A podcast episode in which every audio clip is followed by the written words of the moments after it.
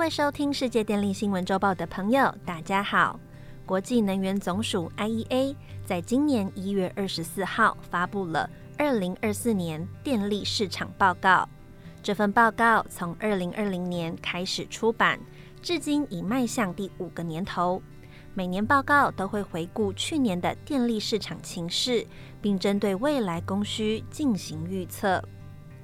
由于电力是现代社会和经济运作的核心，随着电动车、和热泵等电力技术日益普及，它的重要性只会越来越大。虽然发电是目前世界上最大的二氧化碳排放源，但它也随着太阳能和风力等再生能源的快速扩张，扮演火车头角色，引领各界朝向近零排放转型。因此，除了确保消费者能够获得安全且可负担的电力之外，也同时致力于减少全球二氧化碳排放，这是能源转型的核心挑战之一。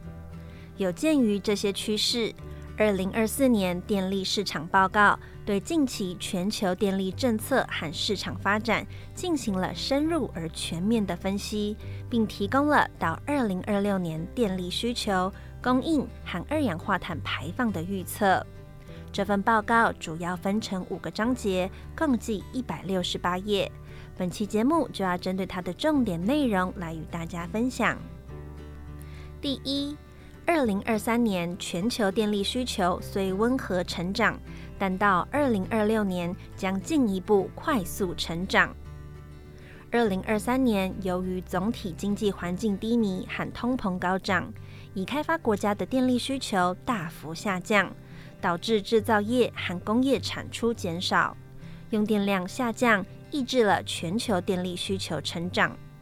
二零二三年全球电力需求仅成长百分之二点二，低于二零二二年的百分之二点四。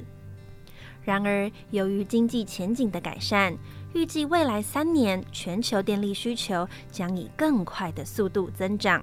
到二零二六年，平均每年增长百分之三点四，特别是在已开发国家和中国，电力需求将因为住宅和交通产业持续电气化，以及资料中心产业的显著扩张而持续增长。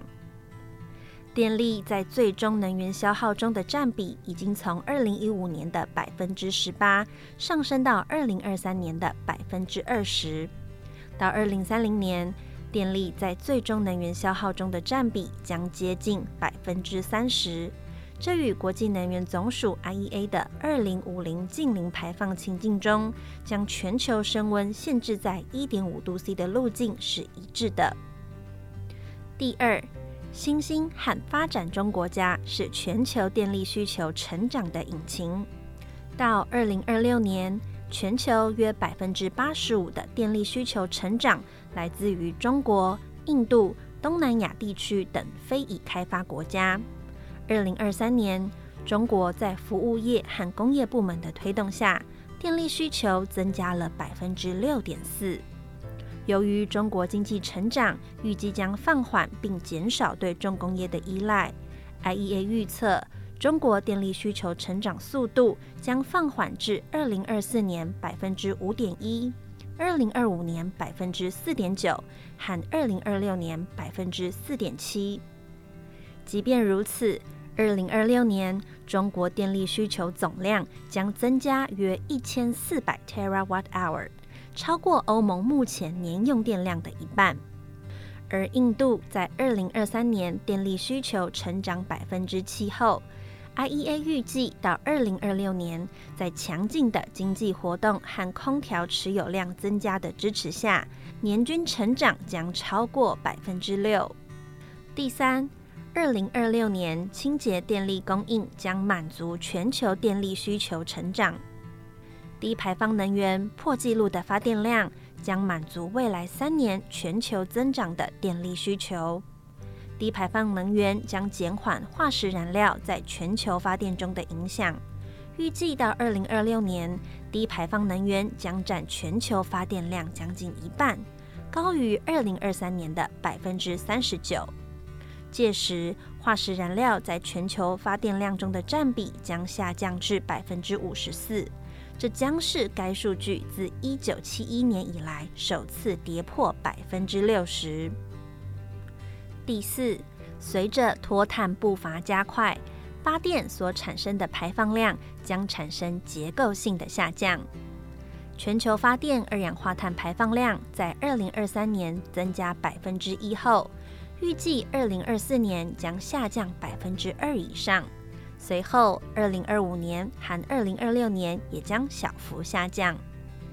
天气条件、经济冲击或政府政策的变化，可能导致个别年份的排放量暂时上升。但随着再生能源和核电容量持续扩大，取代化石燃料发电，电力行业排放量将会有更大幅度的下降。全球发电的二氧化碳强度预计将以疫情前的两倍速度下降。预计二零二三年至二零二六年，二氧化碳强度平均将下降百分之四。第五。二零二五年，核能发电量可望再创新高。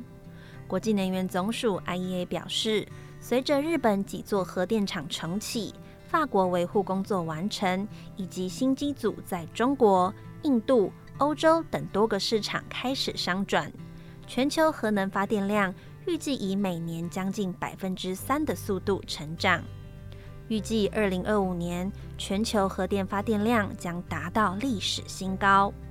另外，亚洲仍将是核电成长的主要驱动力。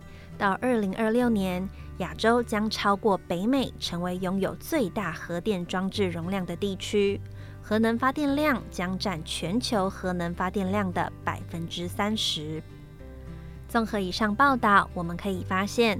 二零二四年至二零二六年，全球电力需求将加速成长，而其中的影响关键就是新兴和开发中国家。而这过程中，清洁电力将持续扩张，并满足全球电力需求的成长，电力的碳排放量也将随之产生结构性的下降。但 IEA 也不忘提醒电力安全的重要性。面对不断变化的天气模式，实现能源多样化、建立区域电力互联以及实施弹性发电策略将变得越来越重要。以上是本周世界电力新闻周报的整理报道。国际上电力的大小事，我们会持续密切关注，并且跟大家分享。若喜欢我们的频道，欢迎与好朋友分享哦。我们下次再会。